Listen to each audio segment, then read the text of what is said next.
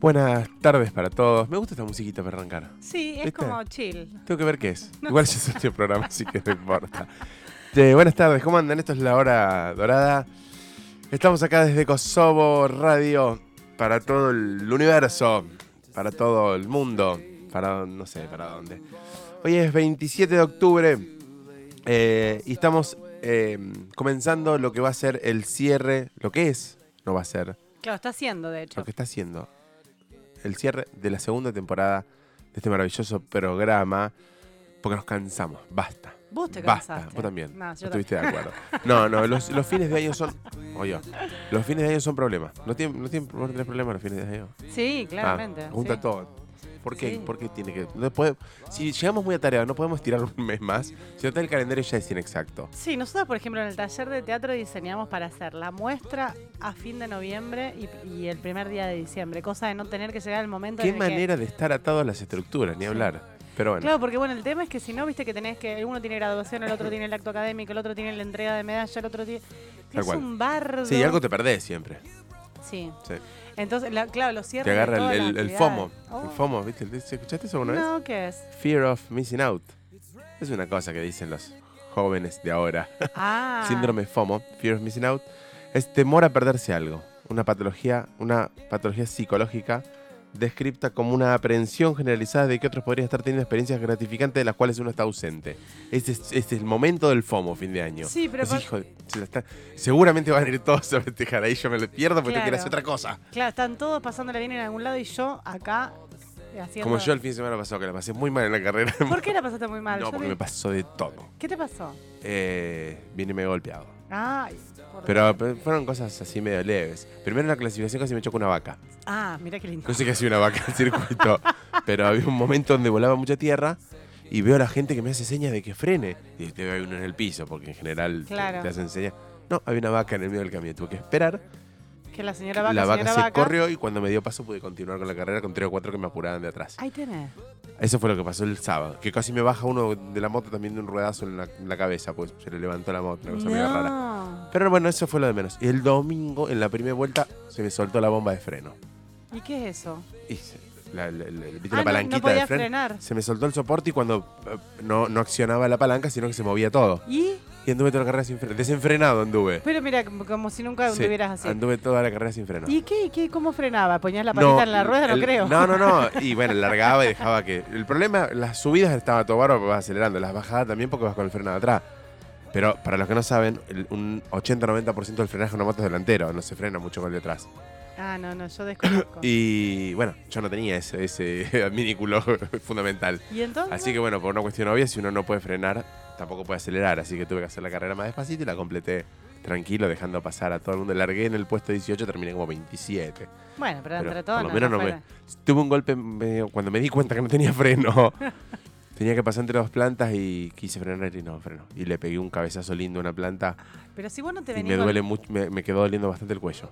Yo te digo que si vos no venías tragado de alguna cosa que venís Sí. de... No sos vos. Me quedó bastante el cuello medio sentido y me quedaron ahí, me faltaban, me quedaron como las estrellitas ahí medio que medio boleado cuando le pegué el cabezazo. a la- Sí, Sí, sí, no me llegué, no me llegué a, a perder el conocimiento, pero no me sobró mucho. Ahí tenés. Sí. No, yo me Bueno, fui no de- un torneo de truco, una carrera de moto. Claro, sí, evidentemente. Igual, bueno, logré completar toda la carrera sin matar, sin matarme, sin morir. Sin Y morirse sin caerme. No tuve sin- ni una sola caída. Ah, muy bien. Bueno, no, más golpes y, y momentos de tensión. No, no, pero- basta, basta. Ya está. No, yo el fin de semana. Eso también ¿qué quiero que se termine este año. Nada hice en todo el fin de semana. Ah, sí, el domingo hice un asado al mediodía junto con mi hermano. Bueno, mira. Es todo lo que. Mira, mira, es toda la emoción que tuve el fin de semana. Che, hoy, hoy es un programa relajado, vamos Sí. a tener un eje temático así como tenemos siempre, pero es el último programa. ¿Viste cuando vas a la escuela que se está terminando y los profesores ya dieron todos los temas y tienen tan repodrido peor que los alumnos? Entonces, bueno, chicos, no sé, hablemos de algo. Sí, Viste que por ahí, composición por ahí- tema libre, la vaca. Que se la, le vaca que se cruza en los senderos de, de enduro. este, así que, nada, eso. Hoy vamos con un tema, vamos relajaditos, estoy medio sordo. Es la Eh, primera vez Yo estoy medio enfermo, ¿viste? Para variar. Para variar, todo el año estuviste enfermo, hartante sos. Tengo algún tipo de inmunodeficiencia, estoy convencido. Pero y, y hacete mirar, si, Nah, que- te tenés- te- si hay algo que te rodea en esta tierra, son médicos. No, pero no importa. Es fácil, fácil hacerte mirar. Mm. ¿Qué me ibas a decir? No, que mm, es la primera vez que vengo prácticamente, no sé para qué prendí la computadora, ¿me explicás? Y bueno, yo la tengo acá porque tengo que poner los, los temas. Claro. Pero bueno, la idea hoy, va, para que haga un así como un pantallazo, estamos. ¿Vos pusiste a grabar? ¿El Sí, por supuesto. Ah, mira. Eh, 27 de octubre, como les decía, son las 18.09 y arrancamos temprano encima. Hoy no vamos a mirar el reloj. Bueno, no lo si se hace más largo, se hace más largo, si se hace más corto, se hace más corto. No, me tengo que ir a mirar Rácula. No. Bueno, Sí, pero eso es dentro de dos horas y media. ¿Cuánto vamos a estar hablando acá? ah, tengo que- hay que lavarse para ir, porque, ¿me entendés? Una vez que uno tiene un evento artístico. ¿Vos crees que Drácula se puede fijar en vos? No, no, no, no esperaría eso, pero Ah. sí por lo menos que la persona que está al lado mío, del otro, o sea, de un lado va a estar mi hija, ¿Te del otro resulta lado. atractivo el personaje de Drácula? Me resulta lo que hablábamos recién, en realidad yo estoy enamorada de Gary Oldman desde hace muchos años. Sí. Entonces cuando Gary ¿Te gusta el Drácula va- de Francis Ford Coppola? listo, claro. Eh, pero sí es atractivo, digamos, en el sentido de todo lo que va alrededor de Drácula, digamos, todo ese misterio, toda esa cuestión, todo que, que supuestamente fue un personaje real. No, no, lo fue. Vlad Tepes se llamaba. No, Era no. el, el empalador de eh, Rumania. Claro, o sea, su- lo que quise decir, supuestamente no, supuestamente, o sea, eh, fue un personaje real, pero lo que sí, todo lo demás es toda una fantasía que se construye en torno a determinadas prácticas sanguinarias que el señor tenía en su vida. me encanta. Eh, Es sí, como sí. que chupa ahí una cosa, una esencia que tenés y vos te converte. Está buenísimo en realidad, porque si vos lo analizás de- un poco más, viste que el vampiro, Sí, eh, eh, te- cuando te muerde ahí te chupa la sangre, sí, como que vos te convertís después en vampiro después de eso. sí, claro. Bueno, fíjate qué interesante porque eh, hay como una especie de intercambio de, de esencias, porque el tipo te chupa la sangre, pero sos vos la que le pasa algo. A él debería pasarle algo si te lleva algo tuyo. ¿Me Y bueno, a él le pasa que, que tiene más vida, Está tiene bien, más... sí, pero vos por qué? Algo te tiene que meter, no solo sacar. Claro, tendría como que inocularte Claro, hay una alguna especie cosa. de virus eh, vampiri- Claro. vampirogénico, Claro, digamos, que debería inocularte. Habría que estudiar ese asunto. Como en, la mordida. Tengo dos cosas para contarte al respecto. Drácula? Un- sí, claramente. Oh. Una es que hace unos muchos años atrás yo tenía una productora en Rosario que adquirimos los derechos de eh, una comedia musical, una ópera rock en realidad, que era sobre Drácula, que se llamaba El Príncipe de las Tinieblas, Sí. Y que nosotros la montamos en Rosario hace muchos años atrás con un elenco extraordinario, que de hecho muchos de ellos eran neófitos y después se terminaron dedicando Toma. a la comedia musical. Eso por un lado, la verdad que fue una experiencia maravillosa, digamos. Y lo segundo eh, es que una vez, hablando con un amigo no tan amigo, que en realidad era un amigo de un amigo, le dije que era vampiro. ¿Vos eras vampiro o adoles- él? adoles- yo, que era vampira yo. Adolescente, una- o sea, joven, jo- Sí. 19, 18 años. Y estuve cuadras y cuadras y cuadras diciéndole que yo era vampira, que esto era una leyenda, lo del sol y toda esta cuestión, que en realidad era inmortal, un montón de cosas.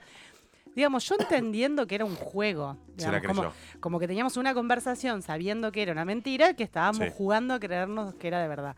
Se la creyó. No, En me un momento digas. me quiso empujar detrás de un cole- a- de- delante de un colectivo. A ver si morías. A ver si era verdad que era inmortal. encanta. Seré inmortal. Te- me encantó. Te lo juro. Y ahí le tuve que decir, pero a ver, chabón, yo Vos- entendí que estábamos jugando.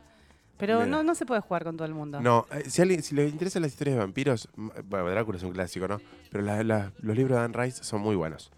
Es la que escribió entrevistas con el vampiro, el estado del vampiro, Sí. la otra, La reina de los condenados. Muy buena esa trilogía. Claro, pero yo lo que digo es, ¿de dónde sale esta teoría? Porque, digamos, no tiene nada que ver con el programa de hoy. no, en nada que realidad. ver. Eh, nos fuimos por las ramas. Eh, ¿De dónde sale la teoría de que, bueno, sabemos que este Drácula en realidad era un conde que empalaba a la gente, a sus enemigos, Sí. y los dejaba ahí pudriéndose durante muchos días, eh, como una forma de escarmentar y de asustar a sus otros enemigos? Sí. Pero digo, ¿cómo viene, cómo llega, cómo, cómo se hace todo este mito de la chupación de sangre y todas esas cosas? Ay, qué sé yo. ¿No es cierto que eso es Sí. maravilloso? Igual debe haber, digamos, algún por- alguna eh, alguna este alguna algún, tra- algún traslado, digamos, del- de la empalación al, al Claro. vampirismo, digamos, ¿no? Pero no sé dónde hacen ese clic. No, sé, No yo dije nada de lo que iba a decir antes. Iba a decir que estamos de Kosovo Radio, eh, que estamos también grabando en este momento el podcast que sale, que se sube después a Spotify, que lo buscan como La Hora Dorada. Nos pueden encontrar en Instagram como arroba La Hora Dorada Radio, que estuvo muy buena la participación de la gente el otro día, se engancharon con una que tiramos. Sí, yo no sé qué pasó esta semana en realidad con la radio, porque también Sí. nos pasó en la, en la noche de Matafuego, que fue el último, La o gente sea, se son los últimos, y se- la gente se ve que nos va a extrañar, no sé qué onda, porque también se recopó con las consignas. Uno no sabe lo que tiene hasta que lo pierde. Ese es ¿Viste? el mensaje horrible, un cliché espantoso, pero bueno, eh, algo le está pasando eso, ustedes analícense. Pero sí, Eh, participaron muchísimo. Sí, gracias, eh, gracias. Estuvo re bueno. Eh, aparte estuvo bueno porque a mí me gusta leer lo que la gente piensa, ¿no? Y no, no, no hago un juicio de eso, sino No. que al contrario, los leo y pienso yo. Claro. Digamos, che, a ver, por ahí tiene razón. Y le doy vuelta para un lado, para el otro, porque en realidad me parece que es la forma de aprender, ¿no? Exacto. escuchando varias opiniones y varias posturas y desde esa disidencia uno va discurriendo entre esas esas, esas cuestiones hasta que llega no una verdad absoluta, pues prácticamente inalcanzable, pero una verdad a, la verdad que podemos alcanzar los seres humanos, que es el tema de hoy. Toma. Ahí tenés. Ay, ¿cómo hiciste todo? Llegaste, llegaste y llegaste, ¿eh? Sí, se me conectan los cables Qué suerte, sí. Así que el tema de hoy es el ser humano, pero no, es, no vamos a hacer un programa de antropología. No. ¿Sí? La antropología, como su nombre etimológicamente lo indica, es el estudio, la ciencia que estudia el ser humano, digamos, ¿no?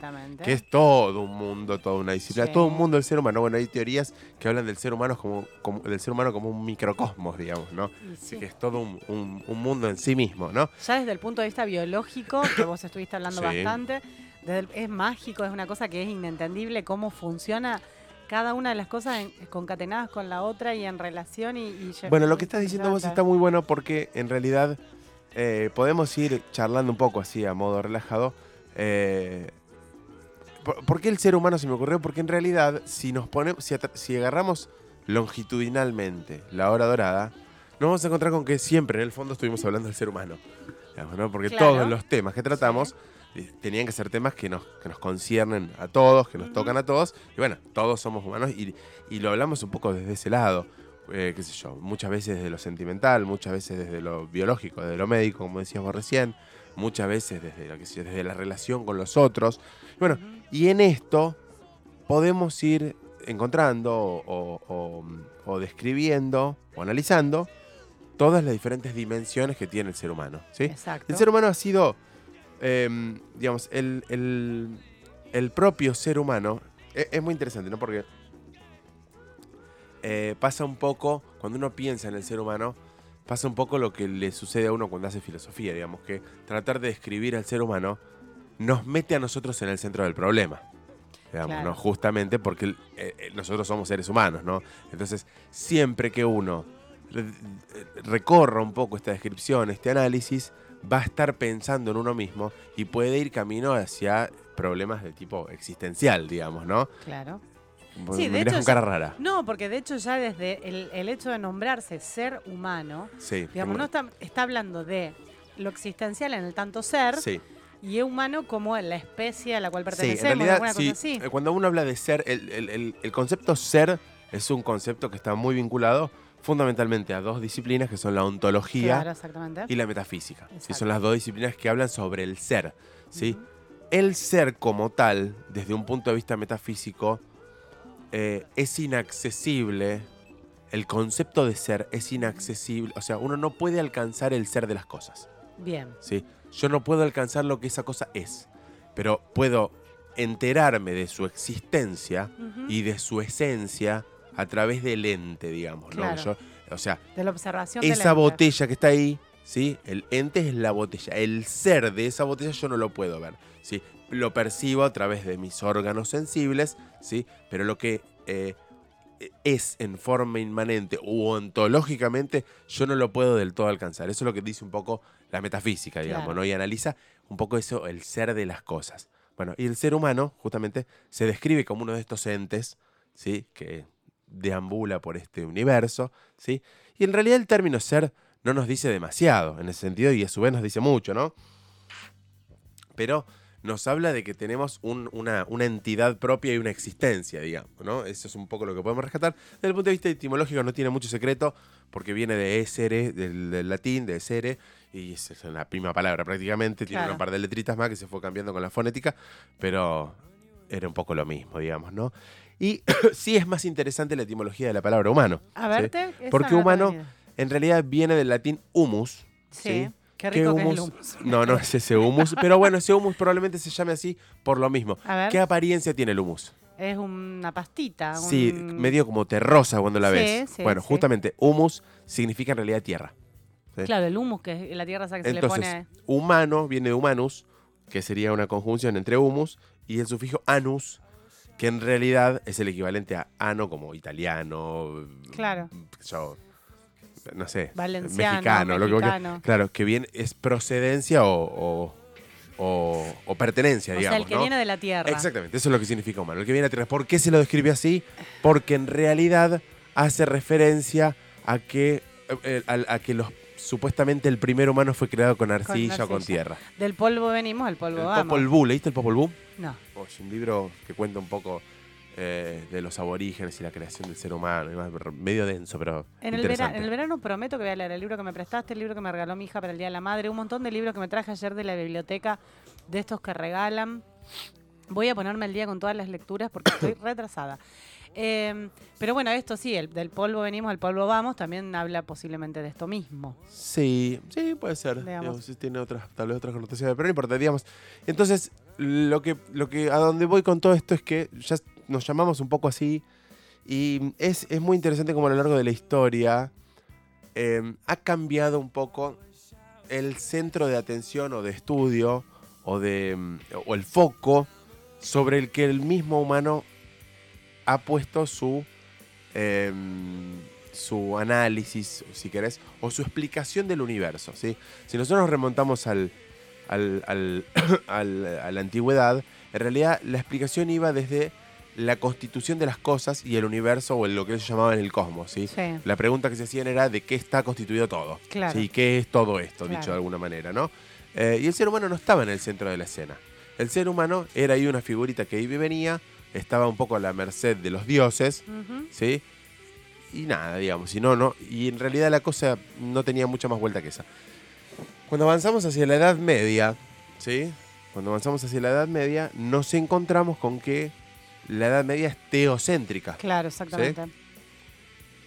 donde el centro de todo es Dios. Claro. ¿sí? Entonces, todo se explica en referencia a Dios, ¿sí?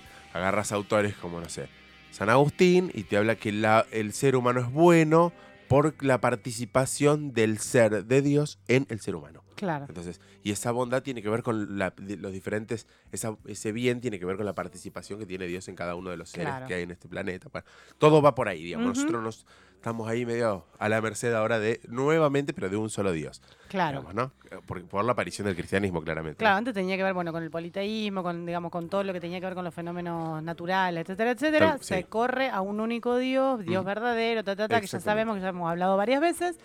Entonces eso pasa a ser el centro y todo lo que se salga de esa explicación es muy también controversial y aparte es muy eh, atacado. eh, Sí, en realidad fue y vino la cosa, porque en realidad primero se pasó del paganismo al cristianismo, digamos, eh, y se planteó esta lucha, ¿sí? Sí. Y cuando el cristianismo se vuelve, digamos, predominante en, este, en la cultura occidental, después pasa eso que decís vos, Claro. digamos, empiezan Las las, persecuciones. persecuciones desde el cristianismo hacia Claro. el paganismo o todo lo que sea otra cosa, digamos. Claro, ¿no? Hay una película que se llama Ágora, ¿la viste? no, creo Muy no. interesante, en la antigua Grecia de lo que le pasa a una docente. Bueno.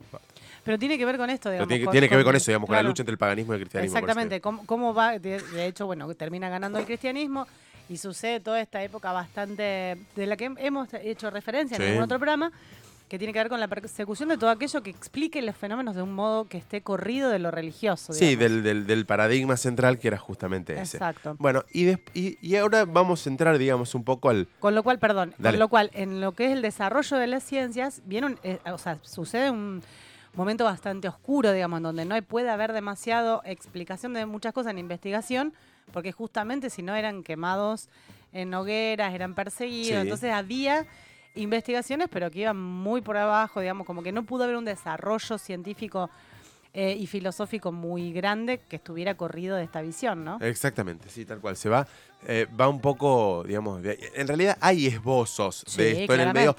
Y es más, yo creo que hay muchos autores eh, medievales que uno los lee, especialmente en la, en, en- en- en la alta edad media, digamos, hacia el final, donde ya algunos se animaban un poco a decir algo distinto, Claro. ¿sí? Pero lo hacían con mucho cuidado, digamos. Sí. Y que si hubiese tenido más lugar hubiesen salido con los tapones de punta. El primero que salió un poco con los tapones de punta fue Guillermo de Ockham, pero bueno, no eh, quedó un poco en eso. Y la cultura fue, la- digamos, la, la- la sociedad fue cambiando, ¿sí? Y ahora llegamos al punto que más interesante es desde el punto de vista de, lo- de la temática de hoy, que es el Renacimiento. Donde el Renacimiento eh, abre realmente las puertas, ¿sí? A un pensamiento antropocéntrico Exactamente. donde el ser humano es el centro del universo. Exactamente. Y todo lo que nos pasa a nosotros es lo más importante y no tanto así, digamos, eh, los fenómenos externos que nos, que nos rodean. ¿sí? Bueno, esto da lugar, por supuesto, a la aparición de un montón de corrientes, de un montón de pensamientos diversos que desembocan en mucho de lo que tenemos hoy. Claro. Dentro de ello, empezamos con el racionalismo cartesiano, que empieza a darle valor a la razón, pasamos por el, critici- por el empirismo, digamos. ¿no? Eh, de Hume y de toda esta gente, pasamos por el criticismo kantiano, de Immanuel Kant, ¿no? Y vamos a parar a todo el idealismo alemán, a toda esta cuestión. Y después terminamos en todo lo contemporáneo, que es nuevamente rupturista Sí. contra esas, digamos, pero siempre dentro de lo antropocéntrico, siempre tratando de Sí. explicar al ser humano, ¿sí? Pasamos por el existencialismo, por supuesto, muy Sí. importante el existencialismo eh, eh, de, de- de todas las corrientes francesas y demás, eh, pero bueno, sin entrar en todos esos detalles, hay un montón de formas de explicar nues- qué somos los seres humanos. Sí, no solamente desde el punto de vista filosófico, sino científico en general, digamos, porque hay un desarrollo también de la medicina, de la exploración del Es cuerpo que en humano, realidad del arte. todas las ciencias particulares, digamos que analizan fragmentos de esto, se subordinan un poco a lo filosófico, digamos, ¿no? Sí. Porque en el fondo eh, la filosofía hermana todos estos conocimientos, ¿sí? Para dar una explicación más transversal, Claro. digamos, ¿no? Y no tan fraccionada. Esto es un problema, digamos, ¿no? El fraccionar al ser humano, ¿sí? Vos hace un rato dijiste algo muy interesante, digo esto y después vamos a escuchar un temita y después nos metemos un poco más a, a analizarlo. Dijiste algo muy interesante respecto a la biología del ser humano o del cuerpo humano y eh, todas esas especies de engranajecitos que funcionan todos coordinados y perfectos, ¿sí? Bueno, eso es un mode- uno de los modelos que son los modelos mecanicistas, Claro. ¿sí? Donde se piensa el ser humano como una máquina. ¿sí? Claro, porque, porque justamente también este periodo habla es el enciclopedista, en donde los conocimientos eran así este, eh, por mm, no me sale la palabra, por compartimentos, digamos. Claro, era- que, es que ahí aparece también el positivismo, digamos, Claro. ¿no? Y se empiezan a fundar las ciencias fácticas Claro. eh, con todo su, su auge, digamos, ¿no? Al punto que estas descripciones mecanicistas, materialistas y empíricas llevan un poco hacia ciertos terrenos que chocan con lo que viene del otro lado y que tampoco lo podemos desoír, digamos, ¿no? Y dejo esta pregunta, digamos, eh, como para que lo vayan pensando y nos vamos a un, a un- a un temita. Eh, ¿Podemos concebir al ser humano exclusivamente como un cuerpo, como una máquina? ¿O somos algo que habita un cuerpo? ¿Somos la unión entre estas dos cosas? ¿Sí? O sea, las dos cosas son una y están Ujú. unidas. ¿Tenemos un cuerpo? ¿Somos un cuerpo? Esto lo planteamos Sí, en algún momento cuando hablábamos del alma. ¿sí? Entonces, de acá van a estar todo el abanico de posibilidades de cómo nos pensamos a nosotros mismos, ¿sí? Lo dejo para que lo, Lo dejamos, lo lo- piensen un cachito ahí. Y lo retomamos después. Voy a poner un tema. Lo retomamos eh, nuevamente de la, de la- Porque te quería preguntar si vos tenés idea de cuándo nos empezamos a llamar seres humanos. A lo mejor te mato con la pregunta. No, me mataste, pues no Ah. tengo ni idea. No sé en qué momento fue que nos empezamos a denominar así a nosotros mismos. Eh, Carlos Linio. Dice el primero. No, es el que lo, lo llamó como en, mil- en el 1700 eh, nos denominó al ser humano como Homo sapiens. Es el nombre científico que le Bien, dio, digamos, exacto, ¿no? bien. Que es Homo sapiens es un poco Sí. el, el hombre que piensa, ¿no? Sí, O el hombre sabio. el hombre sí. Bien. Bueno, vamos a escuchar eh, Human Beings, Humans Being de Van Halen y ya seguimos con más de La Hora Dorada. Qué temazo, me encanta. ¿Te gusta vos esta música? Ban- banda de sonido de Twister, es esto, ¿sabías? No. Sí. ¿Te acuerdas de la película de los Sí, me tornados? acuerdo de la película de los tornados. Me gustan los tornados a mí. Me gustó mucho en algún momento el cine catástrofe. Después medio que mm, lo abandoné. Bueno, salvo no miren para no, me- no miren hacia arriba. Qué, qué me encanta. Me encanta. Pero eso no es cine catástrofe. No, claramente era una, una- sátira. Pero. Es súper cuestionadora esa película, me encantó. Sí, me encantó. Pero, pero yo la miré medio porque a mi hijo le gusta el cine catástrofe, está en la edad esa. Sí. Y la empezamos a mirar y, cuando, y nos voló los pelos. Che, bueno, yo Bueno, le estábamos, una pregunta. estábamos- claro, estamos hablando de. eh, en realidad, esto nos, nos obliga a hacer un cierto recorrido, ¿no? Yo te voy a ir tirando diferentes posturas Dale. y vamos discutiéndolas. Por ejemplo, Dale. si arrancamos de, como hicimos antes del recorrido, si arrancamos desde los presocráticos, nos vamos a encontrar con la, la- la clásica discusión sobre lo constitutivo del ser humano, digamos, ¿no? Y la clásica discusión del ser estable, inmutable o el constante cambio. Sí. ¿sí? Entonces, acá no voy a preguntar mucho porque esta es una discusión que está resuelta, digamos, ¿no? Parménides hablaba que hay un, un algo, una esencia interna nuestra que no cambia nunca, que, no, que permanece. ¿sí? Eh, y en realidad, eh, Heráclito decía que estábamos en constante cambio y que no ganamos lo mismo, y yo me voy ahora para afuera y vuelvo y soy otro, digamos. Entonces se planteó toda esta discusión en la, en la época presocrática, discusión que se, termina con el atomismo. Claro. ¿sí? Porque en realidad el atomismo, de- que describe el átomo, el átomo, Ujú. átomo, unidad constitutiva del- Sí. de los seres, ¿sí? Eh, y de las cosas. Eh, y el átomo, se, digamos, eh, el atomismo descubre que estamos hechos de lo mismo que está hecho todo el universo en diferentes combinaciones, digamos. Claro. Entonces, aquello que permanece y es estable son, es, es esta unidad indivisible. Átomo significa eso, sin partes, Claro. átomos. Eh, esta unidad prácticamente indivisible eh, es, lo, es el ser de Parménides y los cambios de combinaciones es el, el Claro. cambio de Heráclito. Entonces se terminó la Ya discusión. está, listo. Más está ahí nomás porque todavía sigue dando vuelta, digamos, ¿no? Hay gente que piensa que todo, todo, absolutamente todo se puede pensar desde este ángulo, ¿sí? Pero sí. bueno, Sí, no está hay- incluso hay una corriente ahora últimamente como que está muy en, boga esto. Si vamos a parar a nuestro amigo Platón, ahí tenemos una primer concepción del ser humano. ¿sí? Eh, en realidad, bueno, a Sócrates lo pasé medio por arriba, Sí. porque en realidad Sócrates, el pensamiento socrático está medio embrincado ahí, medio ensamblado, tiene una cierta continuidad teórica con el de, la de Platón, porque Sócrates no escribió nunca nada. Eh, y Sócrates va más no desde el planteo existencial, sino un poco desde eh, el, más el planteo gnoseológico Ujú. eh, y ético-político y moral, si querés. Como que el loco va un poco por todos esos lados y no tanto por el qué somos, quiénes somos, de dónde venimos, a dónde Sino vamos. nuestras responsabilidades. Eh, bueno, pero Platón es el primero que habla del ser humano como, desde su dualismo, como una división entre el alma y el cuerpo, donde somos un alma que habita un cuerpo que le representa una prisión al alma. sí. Y en, nuestra, en nuestro desarrollo, crecimiento, conocimiento y demás, vamos elevándonos y, des- y hasta que cuando nos morimos nos soltamos de la prisión que es el, el cuerpo y volvemos al mundo de las ideas donde ahí sabemos absolutamente todo. al catolicismo. Sí, obviamente, obviamente. Hay una continuidad aparte entre el neoplatonismo y el, y el cristianismo, Exactamente. claramente relacionado, pero bueno, es una forma de ver las Sí, cosas. De ¿sí? concebirnos. Eh,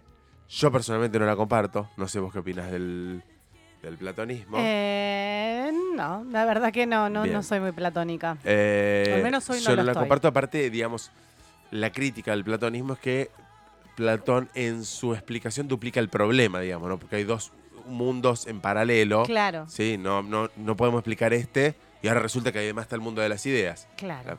Bueno, y Que es esta- absolutamente abstracto e intangible. y- Ideal, ideal. Ideal, y- claro, tal cual. Eh, valga la redundancia. Digamos, y todo lo inteligible está ahí. El ser de las cosas habita en el mundo de las ideas, retomando digamos, lo que hablábamos, ¿sí? Y los entes habitan en el mundo sensible, ¿sí? Entonces, eh, uno accedería a las ideas. Bueno, ahí está toda la teoría de la reminiscencia, que en realidad conocer es recordar, que él cree que en el mundo de las ideas uno tiene todos los, toda la información y que cuando conoce algo en realidad está recordando lo que estaba ahí. Ya lo hablamos en algún problema. Sí, lo hemos En hablado. algún programa, bueno, no nos gusta Platón, seguimos adelante y nos encontramos con Aristóteles. Bueno, no, pero me queda pensando porque digo, ¿cómo todo vuelve, viste? Porque también ahora todo esto que tiene que ver con la memoria celular, con un montón de, de- de terapias holísticas que hablan de eso, que en realidad toda la información nuestra de nosotros está instalada en nuestro, en nuestro ADN, en nuestras células, y que en la medida que nosotros podamos recordar estas cuestiones que tienen que ver con vidas pasadas, con acciones pasadas, etc.,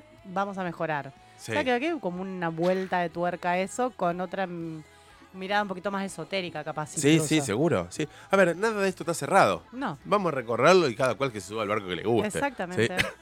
Bueno, cuando llegamos a Aristóteles ya la cosa empieza a estar más linda. Yo lo quiero mucho Vos, vos sos Aristóteles. muy Aristóteles. Aristóteles no, no. es eh, quien enunció para mí la mejor definición del ser humano hasta el día de hoy. Hasta el día de la fecha. hasta el día de la fecha.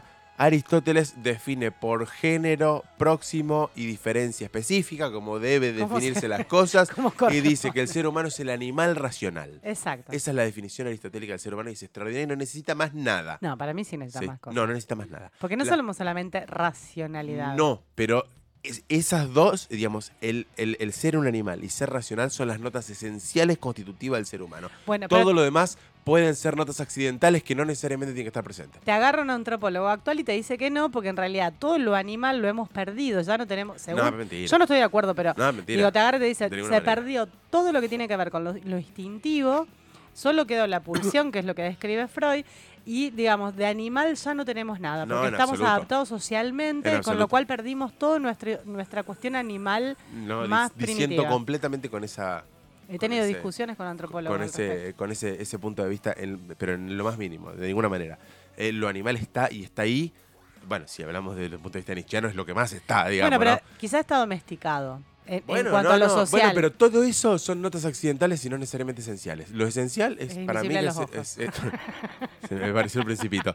Eh, bueno, justo. Ah, ojo, porque la esencia es invisible a los ojos. Claramente. Es alcanzable tal vez desde la razón, pero no desde, el- desde, desde lo empírico, desde la percepción. Podemos Toma. hablar de. No, podemos hablar de eso, aunque no podemos. Ay, ahí viene Kant otra vez.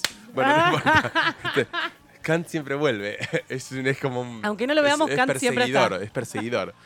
che, bueno, entonces ahí Aristóteles empieza. Y Aristóteles va un poco más, porque empieza a plantearse cómo el ser humano conoce, cómo el ser humano percibe. Es, es un gran eh, investigador Sí. y es un gran científico antropológico, dicho de alguna manera, ¿no? Sí. Digamos, porque analiza mucho al ser humano. Aristóteles eh, describe el proceso de conocimiento desde la simple aprehensión, los juicios, los razonamientos.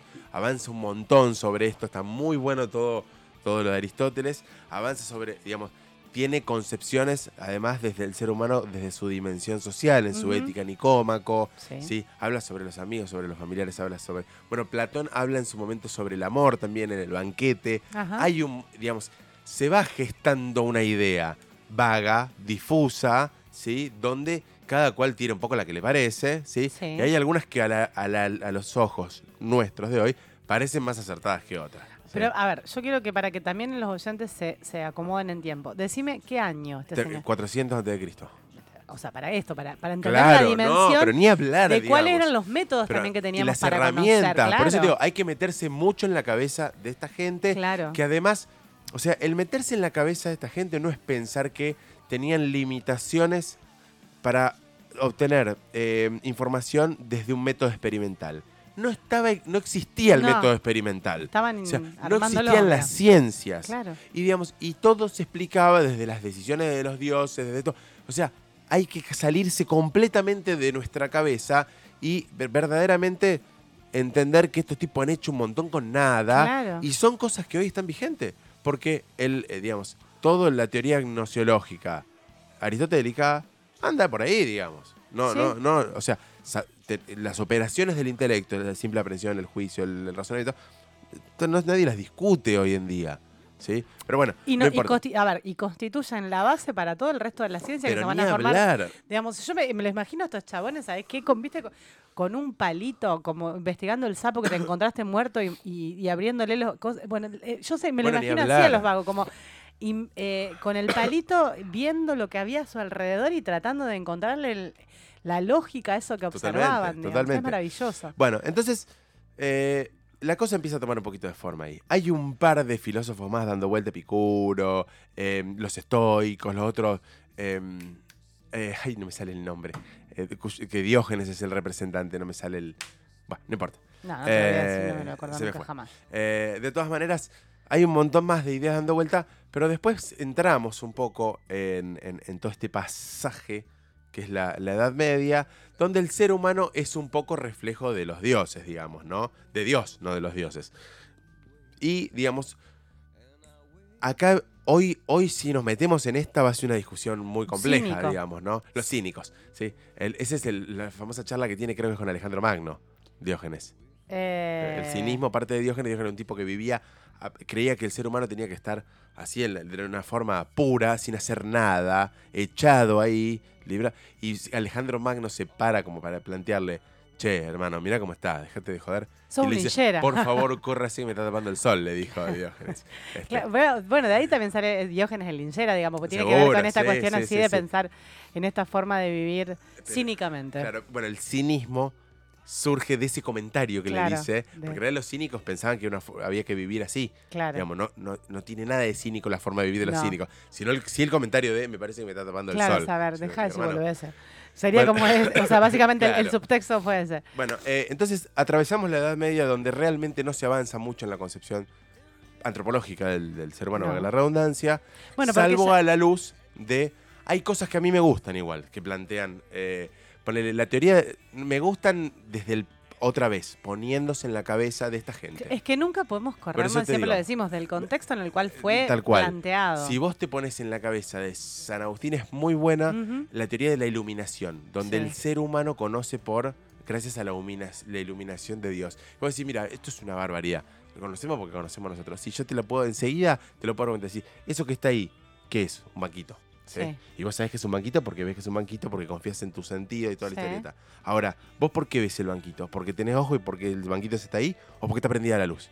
Si yo te apago la luz, No, no. ¿podés conocer el banquito? Y capaz bueno, que no. entonces- Entonces, bueno, pero esta posibilidad, digamos, de que siempre O sea, que. A lo que voy es, no era gente que tenía pensamientos místicos. Era gente que pensaba, que intentaba eh, llegar a las cosas desde un razonamiento, pero bueno, bajo esta El halo, escenario, el digamos, halo. ¿no? Entonces el ser humano acá se constituye como una creación de Dios, Claro. digamos, ¿no? Y se desarrolla toda la doctrina completa del, del cristianismo. Sí, que ya lo dijimos, que tenía que ver también con una cuestión de marketing. Era la forma de poder imponer una, forma de pensamiento que estaba recién Sí, arrancando. aparte y las cosas que- naturalmente fueron hacia ese lado, digamos, Sí. ¿no? Fue lo que encajó en ese momento en la sociedad que había en ese Sí. momento y que, que respondió a las necesidades de los seres humanos en ese momento. Y así vamos a parar a la modernidad, ¿sí? Donde la cosa ya se vuelve, o sea, se, se va a parar todo el cuerno. Para que me quedé con una, que esto de que decíamos, bueno, si eh, eh, la pregunta que vos hiciste al final del bloque anterior, digo, también cuando arrancamos eh, en el Renacimiento con el iluminismo y toda esta cuestión también de, de volver a pensar, en- o sea, de volver a... mm, Ay, bueno, estamos ya camino a la modernidad, así que vas bárbaro. Ah, bueno, No, no, eh, pero dale, dale, con dale. el tema este de, vol- de- de poder enfocarnos en, en volver a estudiar, que el, el- el auge de las ciencias, el enciclopedismo, todo esto, también una forma, digamos, saliendo de esta visión que era tan globalizadora, tan totalitarista, Sí. de, de la explicación de Dios como, como respuesta a todos los fenómenos observables y no observables, fue necesario, yo creo, desde el punto de vista de nuestra forma de conocer, compartimentalizar eh, el, el saber y, y hacerlo, digamos, de manera eh, como más puntual, más, eh, más eh, dirigida hacia cosas más, más chiquitas y no, no, tan, en- no tan globales. A ver, para, no sé si estoy entendiendo bien con lo de lo- la compartimentalización. ¿A qué te referís? A esto de que, eh, digamos, se necesitaba, esto que vos preguntabas si éramos una suma de engranajes, Ay, va, va, va. digo, necesitábamos estudiar, después de una visión tan globalizadora, Sí. Ah, está bien, está bien. Hubo Eh, que fraccionarlo para entenderlo. Exactamente. Hubo como decir, bueno, esto corresponde a esto, esto Está bien. corresponde a esto otro, esto otro. O sea, como empezar a separar las aguas también para poder entender la complejidad de relaciones que existen, Sí. eh, pero entendiendo cada uno de los fenómenos que la componen. Ahí es donde entra la modernidad de lleno, digamos, ¿no? Porque empieza, digamos, desde el pensamiento racionalista, se empieza a ver un poco, eh, se- se- acá se plantea todo lo que hablábamos a través del giro copernicano, donde eh, más allá de lo, de, de lo que conocemos, empezamos a pensar en el sujeto que conoce y en cómo está constituido ese sujeto. Claro. ¿sí? Donde, por ejemplo, eh, René Descartes es uno de los que primero se mete en esta cuestión, hablando de que otra vez en un dualismo. ¿sí? casi como lo hizo Platón, pero hace una gran separación entre la res extensa y la res cogitans, donde la res extensa es nuestro cuerpo de alguna manera y la res cogitans es nuestra razón. Sí. Acá ya no entra en un No dualismo ex- en un dualismo desde el punto de vista del universo, sino en un dualismo eh, antropológico. Pero porque Sí. nosotros éramos el universo. O sea, si estamos en un proceso Claro, ahí va. antropocéntrico, Perfecto. somos Entonces, ahora, nosotros. fíjate cómo cambia el punto de vista, digamos, de explicar el universo o explicarnos a nosotros. Bueno, el- Claro. ya el primero que ensaya un poco esto es él. Y empieza y descubre que el ser humano, la única verdad eh, Es la absoluta, es la autoconciencia del ser. La Claro. única verdad a la que puede alcanzar es la, eh, la autoconciencia del ser. Desde el decir, el ser humano es falible en su forma de conocer. ¿Sí? Todo lo que nosotros vemos y experimentamos nos puede estar engañando. Mete una lapicera dentro del vaso con agua y la ve- lapicera se ve partida. Claro. ¿sí? Estoy, cuando sueño, el estado onírico cartesiano, cuando sueño yo, no, yo creo que es real lo del sueño. Y me despierto y digo, no, no era real. Claro. Bueno, entonces, ¿cómo sé que esto que estoy viendo yo ahora es real? Claro. Eso es lo que se pregunta René Descartes. Y empieza eh, y plantea esto. Es decir, yo lo único que sé es que si yo dudo, yo pienso. Si yo pienso, yo existo. Claro. Digamos, el, el famoso Pienso luego existo. pienso, luego existo.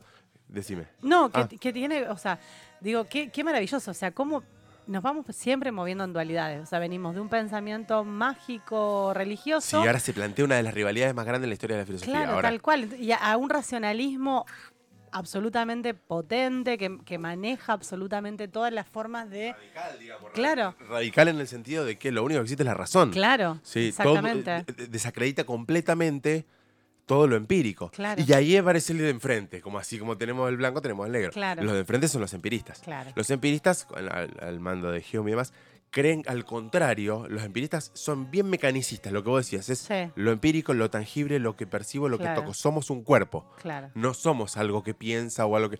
Somos un cuerpo para el, para el, para el materialista, ¿sí? Claro. Entonces empiezan a pelear entre ellos.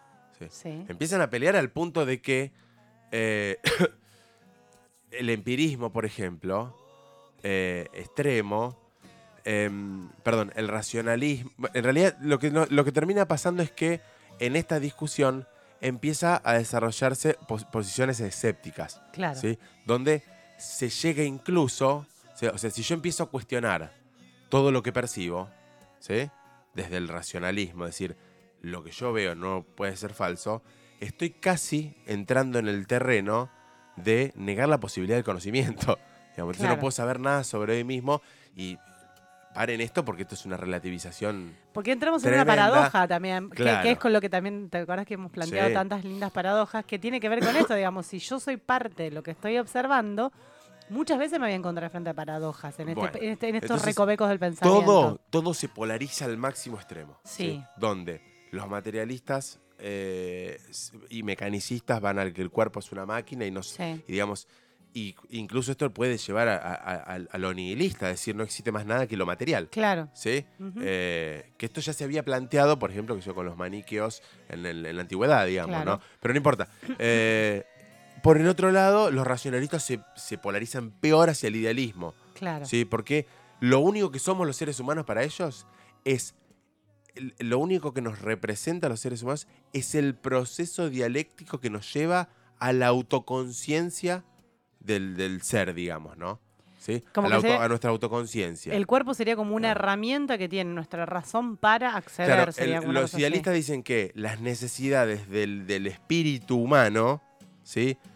Hacen que uno desarrolle un proceso dialéctico que nos lleva al conocer a, nuestra autoconciencia. ¿sí? Bien. Y eso es todo lo que somos y todo lo demás es falso. Bien. ¿sí? O sea, desacreditan todo lo empírico completamente. ¿sí? Y bueno, y en esto nos movemos, pero como era de esperarse, aparece entre medio el humanismo. Claro. ¿sí? Que dice, pará, no, viejo, termínenlo un poco, chicos. termínenlo un poco porque se están poniendo todos súper solipsistas, digamos, encerrándose en el ser humano como una cosa.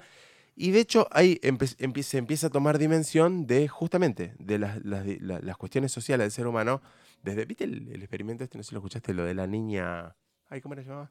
Una, una niña que se crió en condiciones salvajes. Sí, no sé. Ay, no me lo acuerdo ahora, pero es muy interesante porque habla un poco de, eh, de eso, digamos, ¿no? De qué pasa con el ser humano aislado del, del resto del- de la sociedad. Bueno, de Sí. la leyenda de Tarzán y todas estas cuestiones que también vienen a dar cuenta Bueno, de esto, esto, ¿no? esto es un, una- un- ¿cómo se llama? Un, un ensayo eh, experimental en serio. Ya estamos en momentos donde ya Francis Bacon, el positivismo, todos habían arrancado con la ciencia full. Sí, y se hacen Y- experimentos un tanto polémicos para pensarlos hoy por ni hoy. hablar.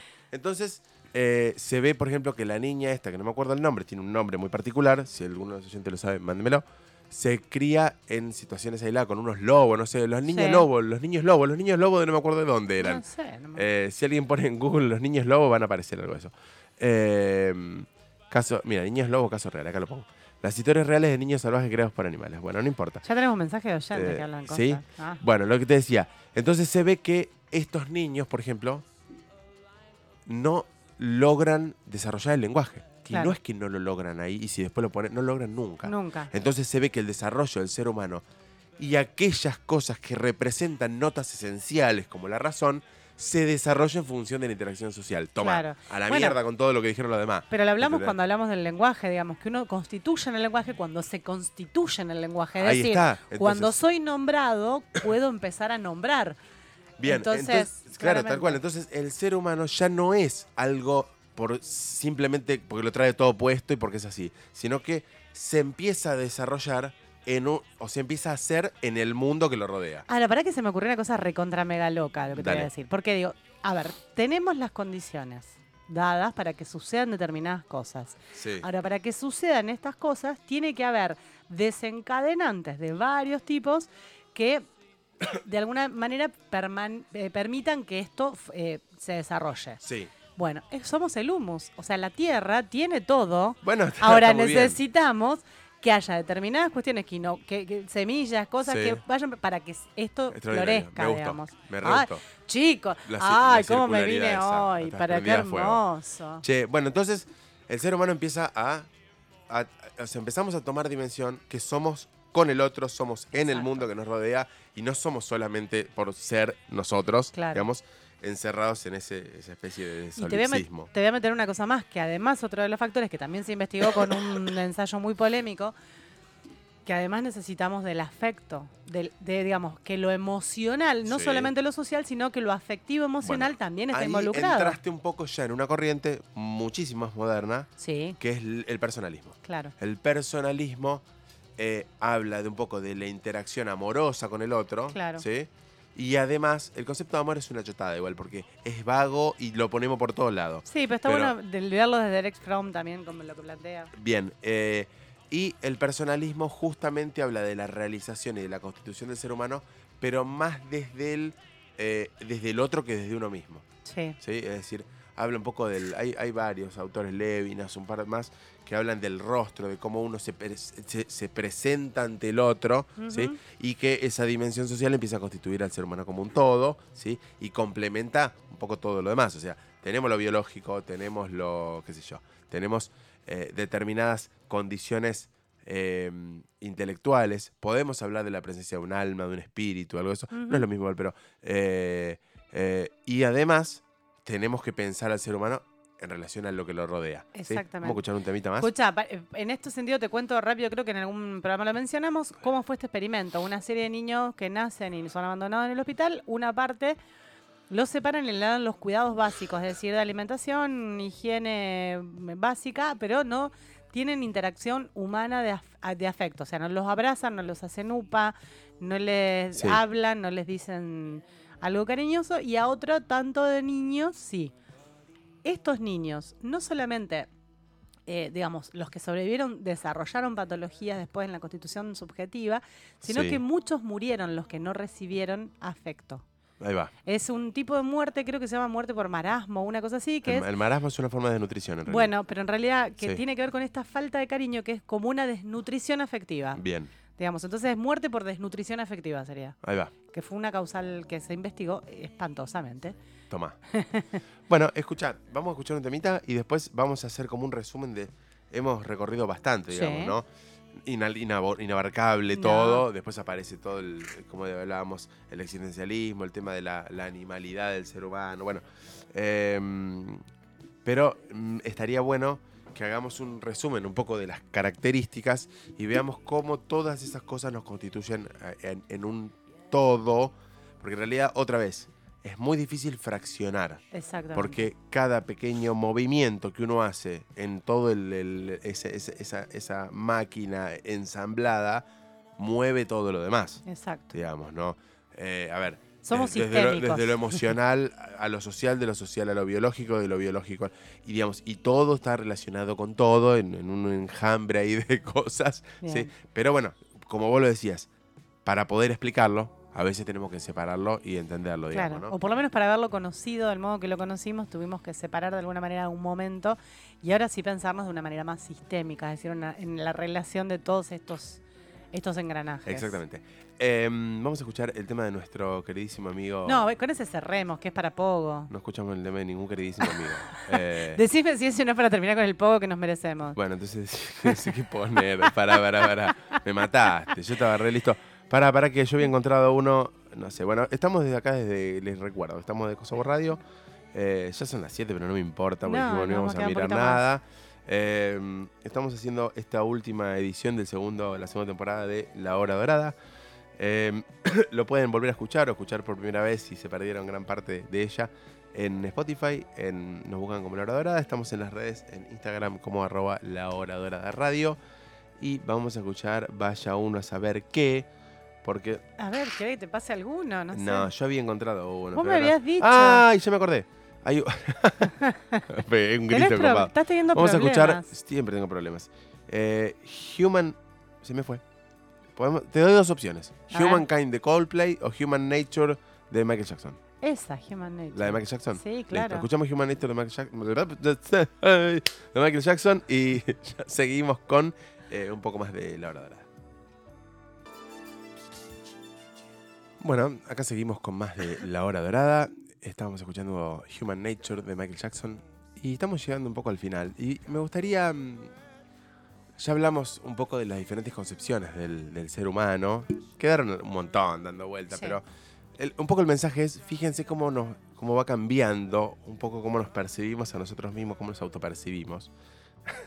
Eh, y mm, por ahí estaría bueno tratar de. Vamos a tratar de hacer algo súper difícil, a mi criterio, ¿no? A verte. que es tratar de describir las características que- del ser humano, ¿sí? Aquellas características que, como fuimos viendo, son esenciales, ¿sí? No me digas, y algunos son rubios. No, bueno, eso Claro, es- no. Eso es algo accidental del ser humano, digámoslo. Sino lo esencial. y mm, si vos, uno- vos agarrás Google y pones características del ser humano, aparecen una sartenada de cosas raras. Sí, Sí, nunca lo busqué. Y por ejemplo, vos ponés y ahí lo dice eh, empático. Bueno, no sé, digamos. No yo. todo, señor. Pero no, no es lo que. Está bien, no es lo que lo constituye, digamos. Hay algunos que son empáticos y otros que no lo son. Yo quiero que. Yo, yo considero en mi concepción del ser humano que hay, hay una esencia, hay notas esenciales que nos constituyen y hay otro montón que no tanto, que pueden estar como que no. Y que. eh, por eso ahí estamos otra vez, volvemos, la- retomamos la, la discusión entre Parménides y Heráclito, ¿no? Donde hay, digamos, ciertas. eh, ¿Qué pasó? No, ¿Qué estás estoy viendo. acá? Porque me puse a buscar eso que vos dijiste. Dice, ¿por qué, ¿qué cosa encontrás? Dice, em, mo- dice eh, se distingue de, los, de otros animales en su modelo de inteligencia, Sí, en su autoconciencia sí. y en su capacidad de separarse de la naturaleza y sobrevivir por medio de la cultura. Bueno, sí, en realidad, el- bueno, eso que vos dijiste es muy interesante, digamos, el ser humano, eh, hay, hay algo- una característica que me llama mucho la atención y que me parece es importante mencionarla, es que el ser humano, si dependiera de sus condiciones biológicas, se hubiese extinguido hace mucho tiempo, porque es muy frágil el ser humano. Sí. A vos te agarra es un oso y es un desastre, te Sí. liquida el oso. Sí. ¿Por qué el ser humano todavía está sobre este planeta? Y gracias a la razón, digamos, Claro. ¿no? Porque la razón permitió idear formas de escaparse del oso Claro. o de desarrollar... eh, Sí, de- incluso de- somos dependientes de nuestro progenitor eh, mucho tiempo en Tal relación cual, a otras sí. especies Sí, también. sí. Entonces Por eso somos digo, vulnerables. no- somos muy frágiles los seres Ujú. humanos, digamos, ¿no? Si bien eh, somos muy especializados, somos muy frágiles también. Y tuvimos que, gracias a la razón, eh, encontrar un poco la forma de sobrevivir con la técnica, con un montón de cuestiones. Está sacando paquetes de cosas. de Se está haciendo largo este programa, significa. No, escucha.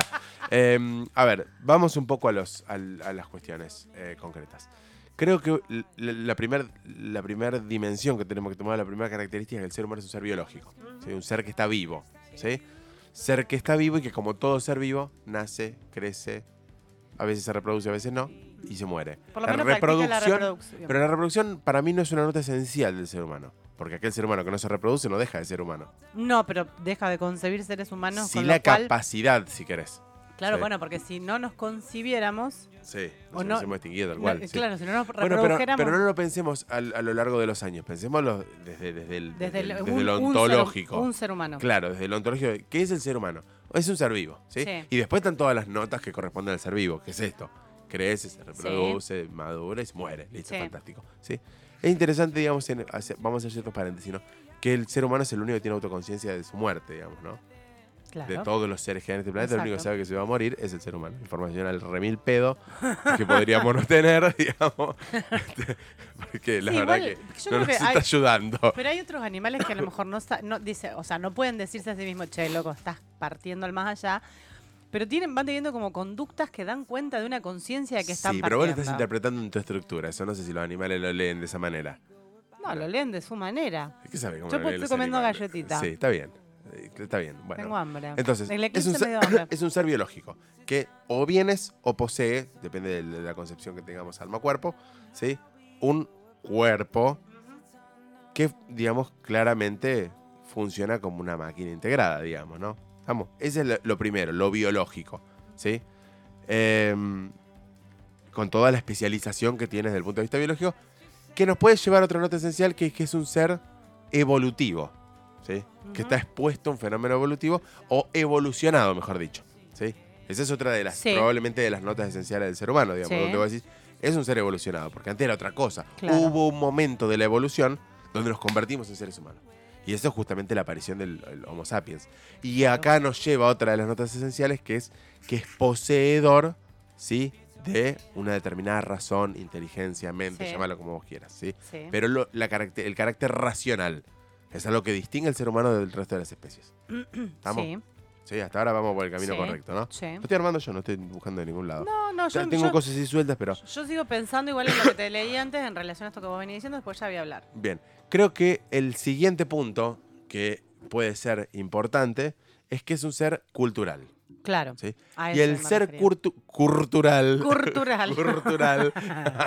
el ser cultural abre otro abanico, porque dentro de lo cultural tenemos que incluir que es un ser lingüístico, ¿sí? Sí. que tiene un lenguaje. ¿sí? Ahora, yo me pregunto si somos seres culturales o somos seres generadores de cultura, porque en realidad es una... pro- Eh, es bidireccional, digamos. Pero porque en realidad la, la cultura Estamos es fruto inmersos nuestro. en una... Está bien, Sí, sí, pero la cu- Pero asimismo, aquello que creamos después nos crea a nosotros. Porque el ser humano, Tautológico. claro, el ser humano se desarrolla dentro de esa cultura. Claro. ¿Sí? Y la cultura es modificadora de las estructuras de algunas cosas del ser humano. Fantástico. Dentro de la cultura tenemos, como decíamos, el lenguaje. Entonces, Sí. el ser humano sin el lenguaje no se puede, no puede desarrollarse como ser humano. Porque no puede desarrollar la razón, no puede, no puede probablemente reproducirse, no puede hacer un montón de las cosas que son necesarias. ¿sí? Eh, fíjate cómo una cosa toca a la otra enseguida. Dentro de lo cultural, podemos decir que es un ser además, si querés, espiritual, porque tiene, digamos, cuestiones que trascienden el cuerpo. Sí. ¿sí? que van un poco más allá de ello. Hay un montón de fenómenos que se dan en el ser humano que exceden la conexión entre estos engranajes que son el cuerpo. ¿sí? Creo que eso no, es difícil que alguien... Puede haber posiciones materialistas extremas o, o- o mecanicistas extremas que creen que somos solamente una conexión entre cosas. A mí, yo personalmente no puedo eh, explicar mi ser solamente desde el fenómeno eléctrico que se da entre las neuronas, digamos. Claro. Yo no lo puedo explicar desde ese lado, pero hay gente que lo explicará, digamos. ¿no? Pero bueno. eh, acá hay algo que me parece que puede ser interesante. El ser humano parece un ser trascendente. A ¿sí? ver, ¿qué que trasciende su propia existencia. Ah, claro. ¿Sí? Sí. ¿Sí? Por- a veces no le sale del todo, pero es inevitable también esto, digamos. Su paso por esta existencia Deja una huella. deja tal cual, ¿sí? Entonces eso me parece súper importante, digamos, sí, ¿no? algunas más, algunas más No importa, pero, trascendentales, algunas que... sí, pero- sí, Y otras... pero es un ser trascendente, Sí. que eh, de alguna manera, y acá puede, puede estar, digamos, un poco la esencia del universo en sí mismo, decir, che, puede haber un mecanismo ahí en el fondo, para al- que para algo estamos acá parados, digamos, y trascendemos nuestra propia existencia. Claro. Puede haber un plan más grande. No estoy hablando de Dios ni de la, la No, concepción no, no. cristiana. Digamos, Estoy hablando de que, a ver, por ahí, qué sé yo. No sé cómo ponerte un ejemplo. Vos querés, por- eh, no sé, querés crear un, un determinado bioma en tu casa. Que agarras una pecera y metes hormiguita, cosas qué sé yo, para que crezca una planta de tomate, no sé. Sí. Y después que creció el tomate, te morfá el tomate y a la mierda con todo y matá a todo lo que está ahí. Por ahí nosotros somos eso también, digamos. Estamos acá para una, con, una, con una intención de un ser extra universal Sí. ¿sí? Y somos una fichita ahí que no le importa un pedo cuando nosotros nos morimos, lo que sea. Somos simplemente la fichita que necesita para que avance el plan de Sí, él. pero sin embargo, No para sé. nosotros sí hay una trascendencia. Bueno, tal cual, por eso te digo, sí, pero bueno, no que sé. creo que es una de las cosas que más nos angustia de la muerte. Tal cual. Es esto sí, de sí. haber pasado intrascendentemente por la vida. Sí, yo- a mí eso no me angustia mucho porque yo sé que independientemente de la magnitud de mi trascendencia, de acá a miles de años nadie importa un pedo y se diluye en todo un plan mucho más grande que me excede, pero de todos lados. Claro. Pero lo que te digo es que, digamos, eh, por esto la cuestión, digamos, que circula tanto y que uno la- lo hace también medio en broma, esto de cuáles serían tus últimas palabras, digamos, como esta cuestión de, de alguna manera, dejar una huella. ¿sí? O decir esto, total, la plata va y viene, lo Sí, único bueno, que nos llevamos es lo que dejamos en el otro, Siempre digamos. se habla de escribir un libro, plantar un árbol, tener un hijo. La trascendencia pura quede, es eso. Claro, sí. exactamente. Bien. Eh, dijimos, entonces, hay, hay otro.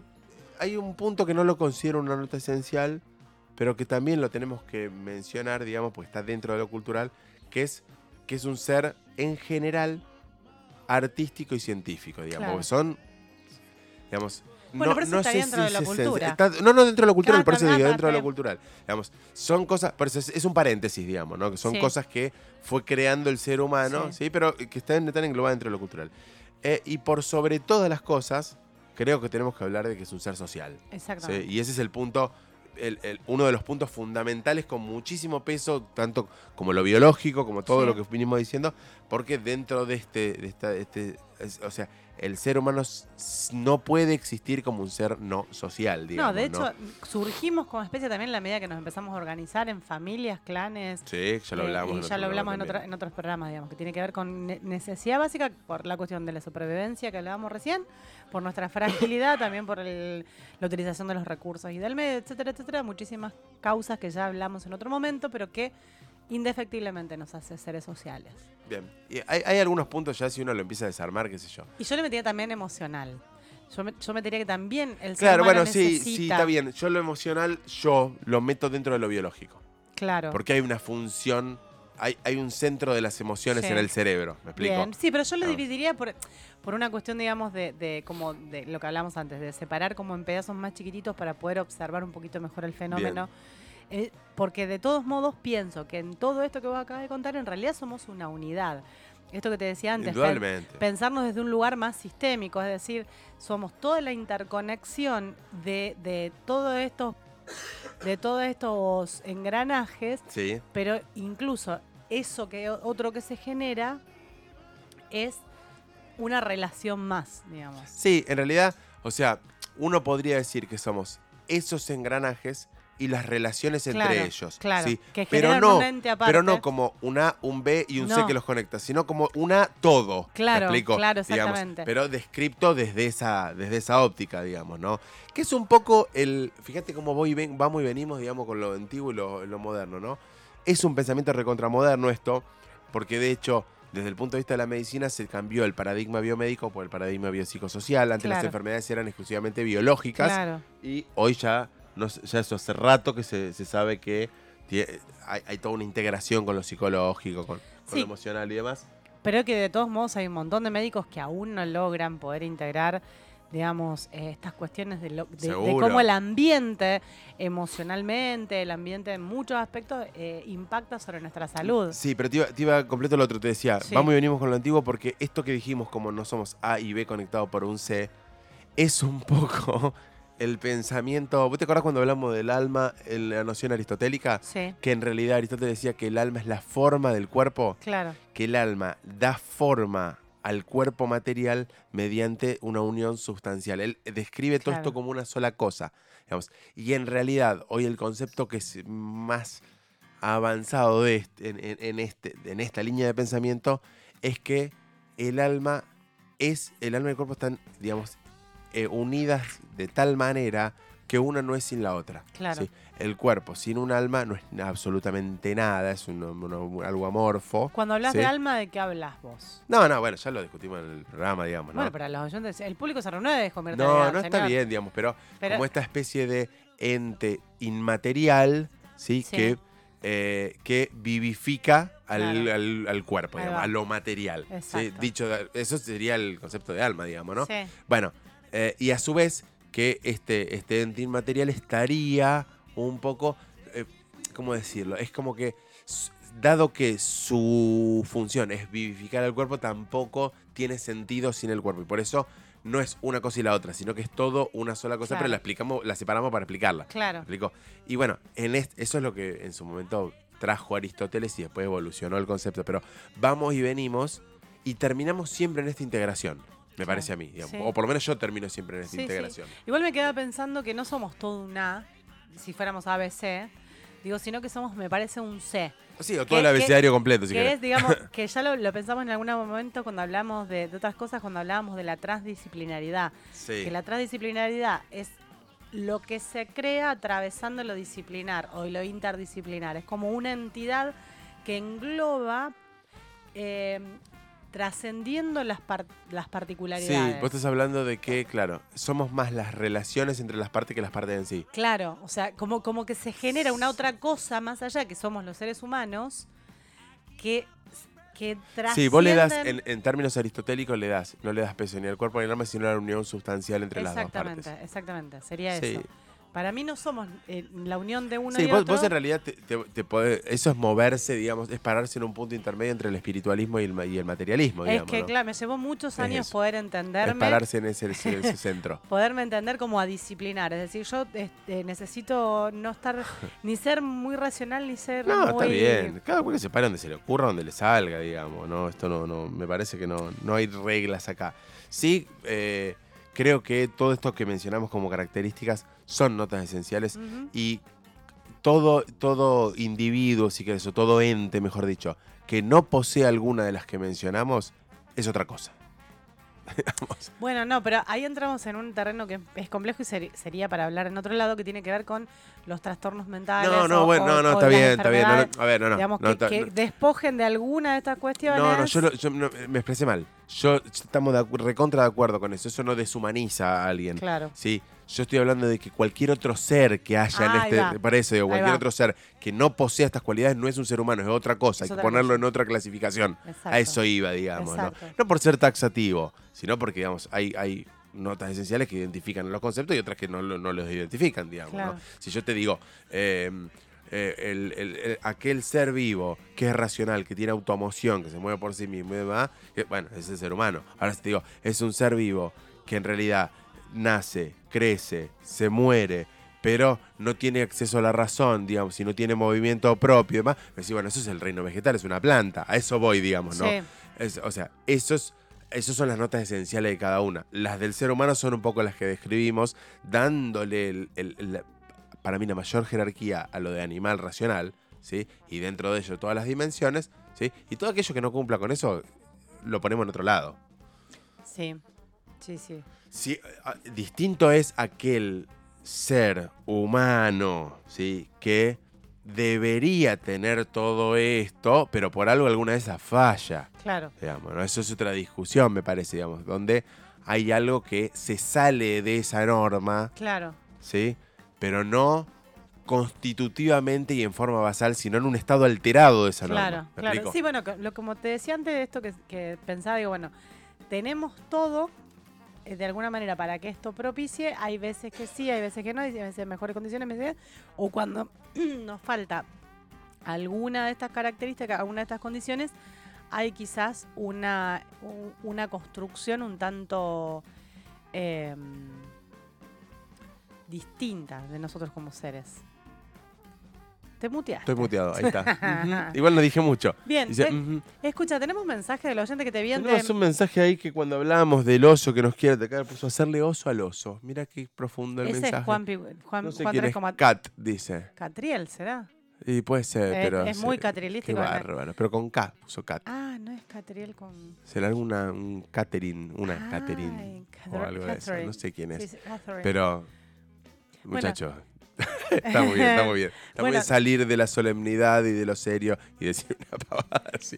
Ah, mira, nos dicen, después de este programa se merecen un descanso. La rompieron toda, está Toma. buenísimo. Ah, mira qué bueno. Dice Cristian. Estoy sorprendido. Sí, le gustó. Yo no lo viví tan así. Yo estoy, sí me merezco el descanso. Sí comparto lo del Bueno, claro, descanso. Te mereces el descanso. Che, pero- bueno, no sé, digamos. Esto es un poco el, el- el repaso. Fíjense, vamos a tratar de ir redondeando en una reflexión. Fíjense qué interesante, qué complejo que somos y cuántos años ha llevado ir descubriendo las diferentes dimensiones y cuánto aún no hemos descubierto, digamos, ¿no? Porque siempre uno piensa a la luz de los conocimientos actuales que esas, esas verdades que conocemos, esos conocimientos son los, los definitivos y los finales. Y no es cierto, digamos, ¿no? Porque lo mismo pensaba Aristóteles y faltaba un montón de años, faltaba, pensaba algunos años, y faltaban un montón de años para descubrir otras dimensiones que hoy nos parecen evidentes, obvias y constitutivas del ser humano, ¿sí? Y bueno, tal vez haya otras que hoy no estamos dimensionando, ¿sí? Pero bueno, esto es esto me parece que es, es, es, a lo que estamos jugando, digamos, ¿no? A, hacer ese recorrido, a pensarnos, a,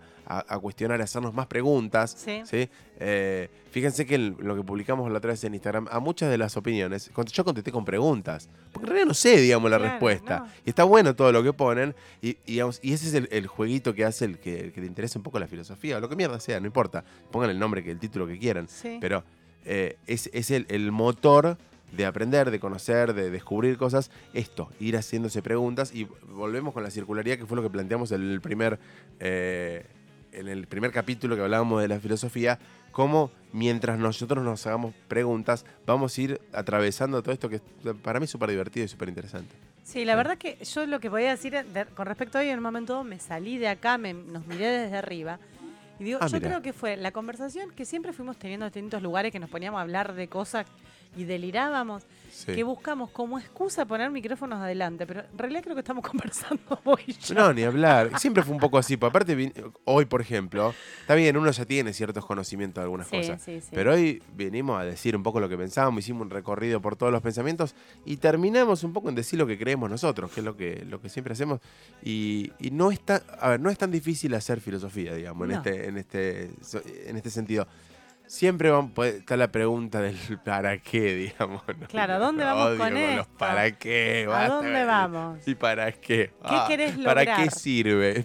Bueno, no sé, a mí me sirve, para mí, es, insisto, es, es, es, una forma de juego, si querés, ¿sí? Pero juego que cuando ustedes se quieran dar cuenta les va a haber destrabado algunas cosas en su cabeza y van a comprender un poquito mejor o van a estar un poco más cerca de la verdad, ¿sí? Inalcanzable, por supuesto, pero van a estar un poco más cerca y las cosas van a, van a ser un poquitito más brillantes, si querés. Sí, o, o, sea, con esto, digamos, yo, a mí particularmente, me da felicidad pensar. No, totalmente. A, mí me, genera placer. O sea, yo cuando estoy pensando, vos hablas algo y yo me enrosco eh, entendiendo lo que vos estás diciendo y de ahí se me disparan más cosas y no sé qué y conecta con otras. Y a mí me da felicidad eso. Entonces, nada, me voy feliz. Algo estamos construyendo. Y algo que no sé si qué es lo que significa, pero se siente bien. Claro, claro, claro. Eso es un poco lo que estás diciendo. Bienvenido al Club de los Nerds. Bueno, gente, eh, esto ha sido el final de la segunda temporada. Gracias a los que estuvieron hoy y siempre acá, los que no estuvieron siempre también, digamos, los que estuvieron intermitentemente. Claro. Gracias por los aportes. Los que nos em, escuchan después en diferido por Spotify. Por supuesto, eso es gente que, que siempre. Sí, gente del bien, me gustó.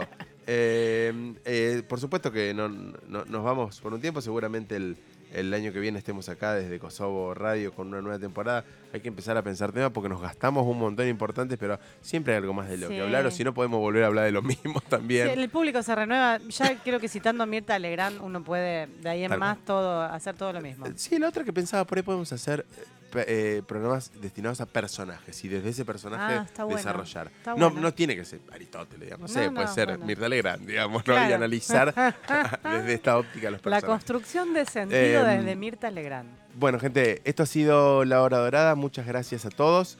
Eh, muchas gracias a vos, por supuesto. La verdad que ha sido un gran año.